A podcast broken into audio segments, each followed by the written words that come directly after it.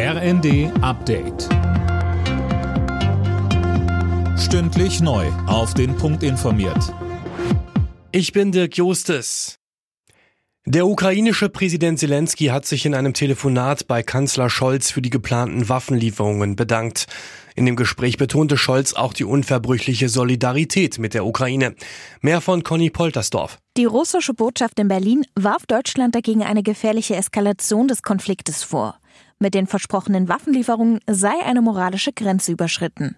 Deutschland will Dutzende Marderschützenpanzer in die Ukraine schicken, sowie ein Patriot-Luftabwehrsystem. Vorher sollen ukrainische Soldaten aber noch an den Waffen ausgebildet werden.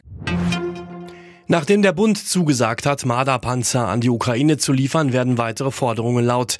Politiker von Grünen, FDP und CSU sind dafür, auch Leopard 2 Panzer zu liefern. Regierungssprecher Hebestreit winkte zunächst ab und verwies auf die internationale Abstimmung. Nach der Reichsbürger-Großrazzia im Dezember kommen jetzt weitere Details ans Licht. Wie der Spiegel berichtet, soll der mutmaßliche Anführer Heinrich 13. noch kurz vor seiner Festnahme Geschäfte mit dem Bund gemacht haben. Demnach kaufte er ein Waldstück in Thüringen. Sieg für Halvor Egner Granerüth bei der Vierschanzentournee. Mit seinem Erfolg beim letzten Springen in Bischofshofen sicherte sich der Norweger auch souverän den Gesamtsieg.